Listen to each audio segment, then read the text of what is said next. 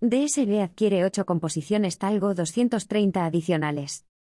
Los trenes complementarán a los otros 8 encargados en 2020 para realizar el trayecto internacional Copenhague-Hamburgo. La operadora pública danesa DSB, Danske Statsbaner, ha realizado un nuevo pedido al fabricante español Talgo bajo el acuerdo marco que ambas empresas firmaron a principios de 2020. Este nuevo encargo contempla el suministro de ocho composiciones remolcadas de la familia Talgo 230 por un total de 184 millones de euros.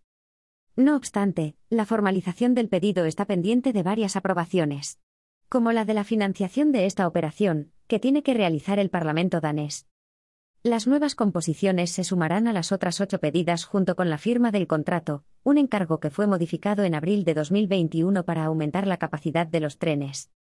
Cada tren tiene una capacidad de 492 plazas, tras la ampliación solicitada en 2021, y una velocidad máxima de 200 km por hora a diferencia de los Talgo 230 comprados por la alemana DB. Los daneses van a carecer de coche piloto, y llevarán una locomotora Siemens Vectron en cada extremo, formando una composición fija que no requiera maniobras de inversión. Los Talgo 230 de DSB se van a utilizar para realizar trenes tanto nacionales como internacionales.